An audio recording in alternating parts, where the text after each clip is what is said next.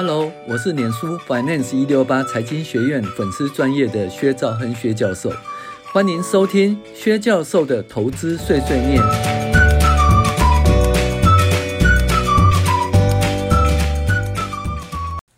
各位网友，大家好，我是薛兆亨薛教授。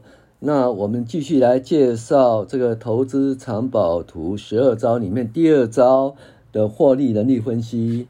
那在前面我们介绍过获利能力分析。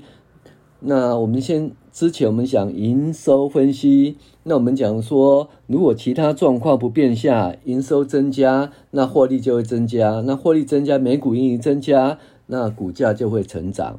但是呢，实际上并不是其他状况不变，那什么所谓的其他状况呢？就是说，诶，它的毛利率哦，是不是有变动啊？变好还是变差？然后营业净利率是变好还是变差？还有它的税后净利率是变好还是变差？哈，所以我们现在就要讨论另外一件事情，就是获利能力分析。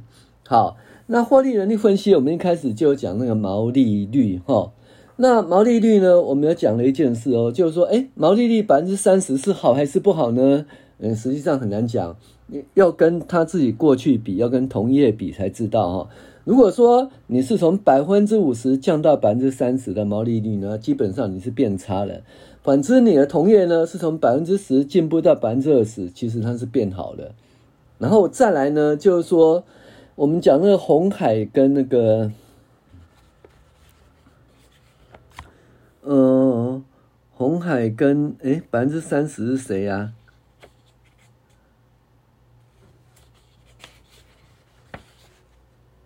呃，就是红海的毛利率很很低啦，然后另外一家呢，那个毛利率很高哦，它到百分之三十哈，然后呢，鸿海只有百分之七、百分之八哦，那所以这样子的话，我们讲说，哎，红海是不是很糟糕呢？哎，其实不必然，因为我们其实我们看的毛利率以外，还是要看一个毛利，那也就销货毛利，销货毛利是一个金额，毛利率是一个比率哈。那意思说，我们举个例子啊，那个比如说华硕，华硕本来做主机板哈，然后它的主机板呢百分之三十以上的获利啊，可是呢，因为华硕后来觉得要扩大生产，要成长，所以他做了笔电。那大家都知道，笔电的获利能力的毛利率比那个比那个主机板还差，所以这样的话，华硕的毛利率就下滑了。为什么？因为它产品结构改变了啊，本来是主机板，现在主机板加笔电，所以它下滑了。但是对华硕到底好还是不好呢？那实际上就要看，因为华硕因为它这个。就是呃多角化的结果了，毛利率下滑，可是营收大幅成长啊。那笔电的话，营收成长很多。那营收成长很多的结果呢？它的毛利率下滑很烂吗？不，因为它毛利毛利上涨，也就整个毛利的金额上涨，所以华硕的股价还是上涨哈。所以我们就要讲一个毛利率跟毛利哦这件事情。好，再来又讲一个，就是说。那毛利率呢，还是要看一个整体的状况。那我们就讲说，有一些简单的方法，看这个毛利率提高好不好，还是有比较完整的方法哦，看那个毛利率提高好不好。那简单的方法，我们介绍一个叫交叉比率。那交叉比率是什么呢？就是那个存货周转率乘以毛利率。那意思就是说，你的毛利率如果百分之二十，那你的存货周转率是三次。那你的交叉比率呢，就是百分之六十。那另外一家公司呢，毛利率只有百分之五，那很糟糕，对不对？你百分之二十，可能它百分之五，可能它交叉比率是多少？是一百。那如果说这样的话，百分之十在一百的话，那这样是百分之一千，它交叉比率就比你好。为什么呢？因为薄利多销的问题啦，哈，就是说，虽然它毛利率呢比你低，可是因为它就是说每年。它的存货可以卖一千次，而你呢，你存货就没办法卖到一千次哈，所以这样的结果就是交叉比率，这是比较简单的啦哈。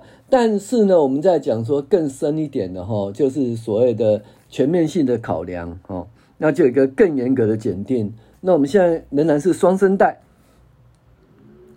你娘，那为什么还有更严格的检定呢？教授。因为简单的检定只能测量到二点五 ppm 的三氯氰胺，而要全面性的测量，就要耗费比较大的功夫。羚羊怎么测量呢？教授用杜邦比率，因为交叉比率只考虑到存货周转率，可是还有应收账款、固定资产周转率的没有考虑到，所以呢，猎豹比较喜欢杜邦比率。因为杜邦比例可以做全方位的检测。羚羊，那你可以教我杜邦比例吗？教授，你很猴急哦，你是灵猴，不是羚羊。这个以后猎豹会再教你抽丝剥茧、看光光的方法。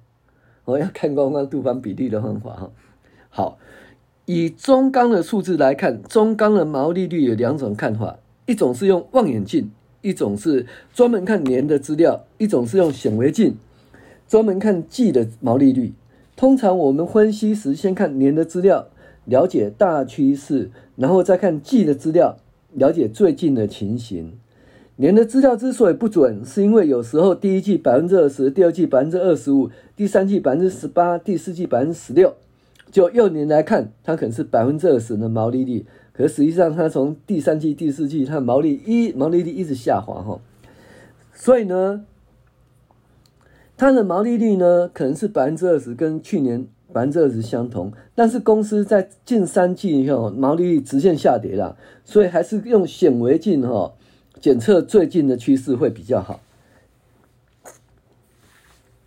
以中钢的毛利率来看。从民国八十九年的百分之二十五降到九十年的百分之十三，再升高到九十三年的百分之三十八，然后回到民国九十六年的百分之二十六。这种毛利率起起伏伏哦，就是景气循环股的特性。再看 G 的资料，最近四季为百分之二十五、百分之二十三、百分之二十二、百分之二十六，毛利率的下跌有一点止稳哦。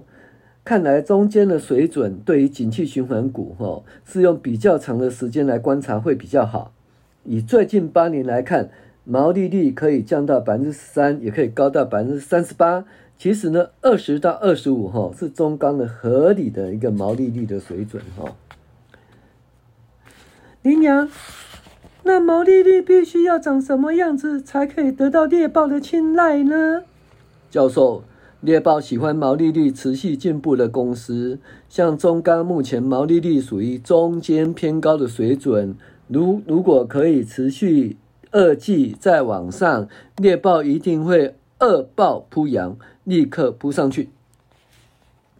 羚羊，我知道了，毛利率的看法是：一，毛利率越高越好，最好持续进步；二，毛利率如果降低，必须要薄利多销的检测。三、毛利率的观察，先看年度毛利率的趋势，再看最近四到八季的趋势。四、景气循环股的毛利率分析，要看其长期间的平均数与高点低点，看出目前毛利率所在位置及景气循环的趋势。那这个东西哦，就是首先我们来讲一件事，到底呢是要看年的资料还是季的资料？年的资料是看长期趋势的资料哈，那季的资料，因为呢每一季呢会有淡旺季哈，所以呢季的毛利率可能会不同，所以呢有一种方法就是说我第一季跟去年第一季比，第二季跟去年第二季比，第三季跟去年第三季比，第四季跟去年第四季比哈。那那如果说我现在只到第二季怎么办呢？我跟去年第二季比，当然是不错啦。可是呢，或前两季比当然是不错。可是呢，你都要年的话，那很多人就会用近四季的，哦，近四季的毛利率来跟那个去年近四季的毛利率来比，就会变成年的资料，也是一种方法。那当然，如果你还有其他办法可以知道公司未来的毛利率的走势，那比如说你知道它扩厂啊，它成本降低了啊，或者它呃产品组合。变好了啊，有更高附加价值的产品出现啊，或抢到一个更好的客户，那你在做毛利率的预估，当然会就更有把握了哈，更有把握。那不然的话，我们在估计毛利率就是跟过去来比嘛哈，哎哎，这一季跟上一次的营收好像都衰退，那我们毛利率可能是十六，哦，那我们假设这一季也是十六，或者说，哎，这一季呢营收大幅成长啊，然后有客户好像也不错，那营收成长百分之三十，哎，上一次营收成长这么多，它毛利率是百分之二十三，那我这样估哈，第四季我毛利率也百分之二十三。那我们讲过一件事哈，就是说它营收会先公布，营收是每个月十号公布，然后。毛利率这东西是季报公布，它是每一季公布，所以它还没公布前，其实你是可以预估的哈，可以预估的。那就是说，如果你不行的话，你用去年同期或者相同的营运状况。所谓相同的营运状况，就是说，嗯，那时候是旺季，那时候营收很高的时候，它毛利是这样子；或者那时候很差，那它毛利是这样子。那这样你可以这样来估计啊，不然你就必须要做一个更深入的了解这家公司。好，那所以呢，我们讲说毛利率当然是越高越好哈。那我们再看一下哈，毛利率讲完以后呢，我们就会讲说，嗯，猎豹哈常看的一个经常性的盈利指标就是营业净利率。那这个部分呢，营业净利率我们在下一次讲好了哈。那毛利率还有毛利，大家注意一件事哦。毛利率是一个不同公司之间可以比较，所以我们毛利率，或者说我们前后之间，因为规模不同，比较毛利率。可是对公司呢，实际赚钱多寡是用毛利，所以意思就是说，我的毛利金额比较高，哦，比去年高。那我的每股盈余金额可能比去年高，那这样我的股价可能会上涨，所以毛利才是最重要。但是毛利受到什么影响呢？就是营收跟毛利率的相互的影响。所以呢，毛利毛利率下跌，营收大幅上涨，这家公司不能说啊，毛利率下跌，把它卖掉，不要开玩笑。他如果说毛利大幅成长，每股盈余大幅成长，你把它卖掉，你就亏了，对不对？啊？然后说，因为产品结构改变呢、所以毛利率可能会下跌哦，一个百分点或两个百分点。然后你就说啊，要两个跌停表，不要开玩笑。你要看它营收多少啊？营收成长二十趴、三十趴，毛利下跌一个百分点有什么关系呢？哦，所以这个部分还是要大家注意。那毛利率呢，是因为它有不同期间的比较，还有跟那个跟那个同业的比较哦。还有另外一件事情呢，毛利率是在估计毛利。很重要的，因为我们可能说财报财报还没出来，可是营收，呃，就是前三个月这一季的营收出来的，那你可以先什么？先用过去的毛利率来估计它的毛利金额，估计它的营业净利金额，估计它的税后净利跟每股盈的金额。所以毛利率其实也是用来做估计的哈。那这是它的功能。那再来当然是说毛利率高，那要考虑它的这。存货周转率哈，那也是很重要。就是说，虽然是毛利率低，但是它薄利多销，不表示它赚的比较少。当然，最后薄利多销，那营业毛利毛利金额一定要比较大啦。那不要毛利率低，然后那个营收增加，毛营业毛利下跌，那没有什么薄利多销的好处。薄利多销还。呃，营业毛利还下跌，那是很烂的一家公司哈，所以最后还是一个绝对金额，一个营业毛利是一个很重要的金额。那毛利率当然是可以参考啦，但是营业毛利还是一个很重要的金额哈。那这个部分我们就呃检讨到这里，下一次我们再来讲那个呃营业净利率，然后税前净利率、税后净利率这里面的问题哈。好，以上就讲到这里，我是薛兆亨薛教授，谢谢您的收听。